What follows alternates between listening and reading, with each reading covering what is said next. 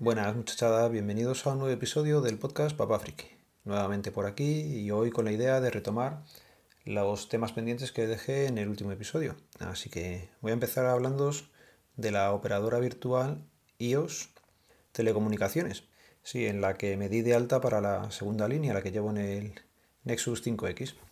En principio va todo bien, aunque tenía sus cosillas. Y menos mal que estoy grabando hoy día 11 habiéndome pasado por la página de ellos. Y es que hasta hoy yo no me había dado de alta en el área de clientes más que nada porque no la tenían terminada. No sé exactamente qué día la han terminado, pero ya os digo que ha tenido que ser después de del puente del 1 de mayo.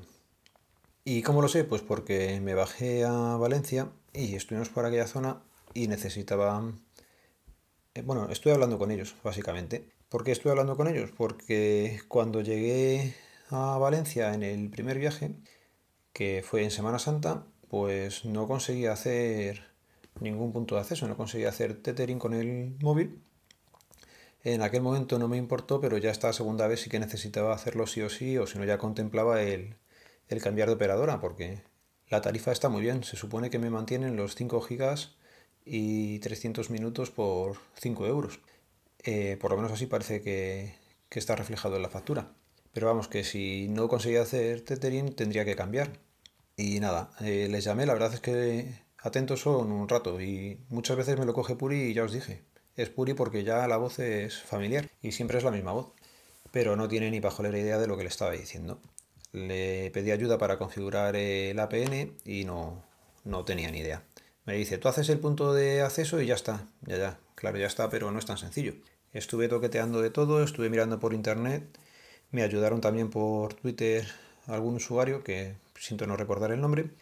Y tras varios días, o un día entero largo, bastante intenso buscando información, conseguí resolver lo que le pasaba.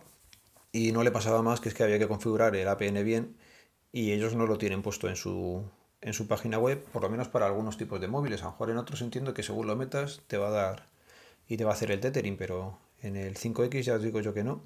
Y por si os pasa es muy sencillo, hay que ir al APN y abajo del todo donde tienes el tipo de OMV hay que ponerlo en tipo IMSI, India Mike Sierra India, y como valor de OMV pues el 21403X.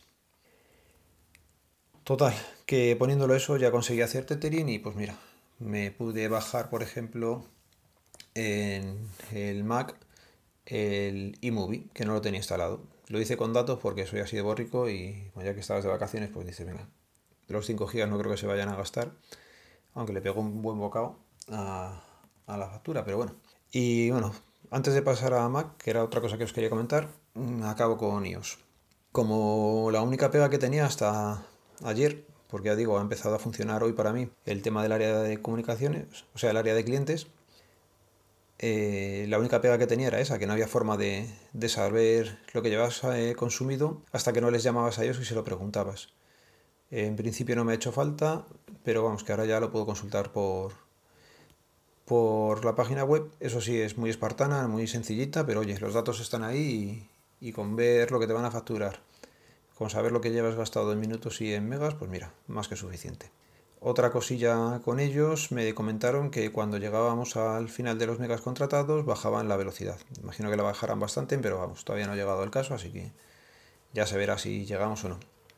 Eh, la cobertura en la zona de Valencia, que es para donde normalmente vamos de vacaciones, muy bien. Ya digo que mucho mejor que con Logo y que el año pasado muchos 50 gigas, pero si donde estás no tienes forma de, de gastarlos porque no va bien la cobertura, te van a dar igual. Así que con esto bastante contento.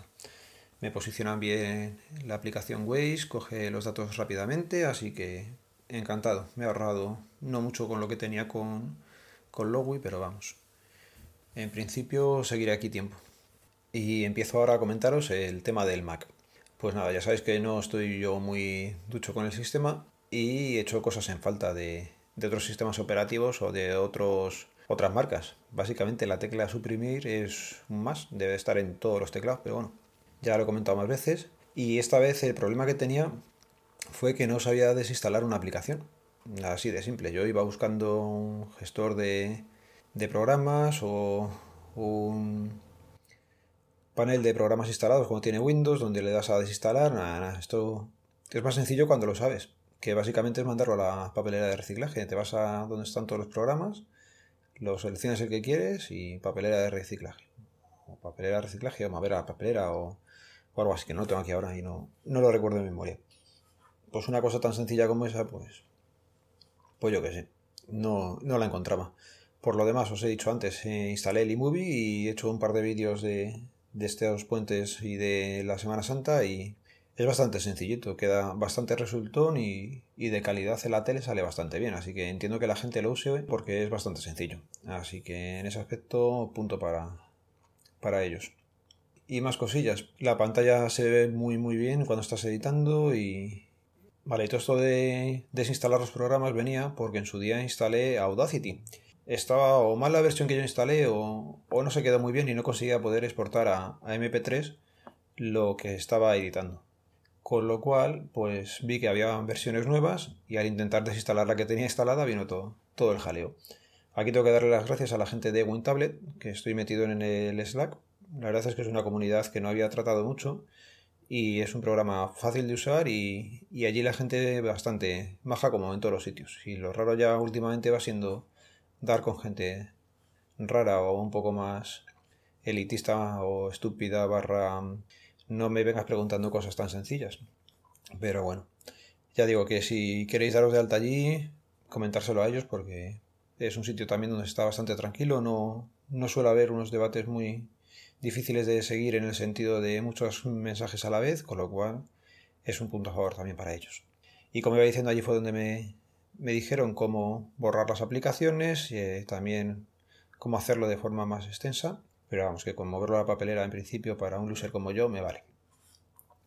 Ya digo, volví luego a instalar eh, Audacity y esta vez ya sí pude decirle dónde estaba la DLL con el LAME MP3, LAME, el tema de poder exportar, que como es software propietario, me parece, pues eh, hay que instalarlo a mano. No te lo instalan ellos directamente. Y aquí ya sí lo cogió a la primera. No, es verdad. Aquí no, me hizo falta ya ni directamente decirle dónde estaba o lo debió de coger de la otra instalación que lo había puesto, pero vamos, del tirón lo cogió y ya puedo exportar a MP3 directamente que antes no podía.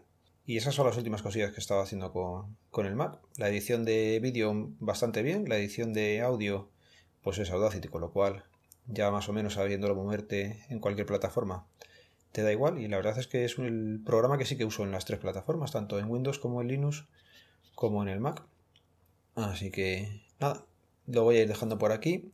Ya tengo pensado los siguientes programas, a ver si encuentro ratillos también y, yo lo voy grabando. Venga, un saludo, nos vemos, nos leemos, nos escuchamos. Adiós.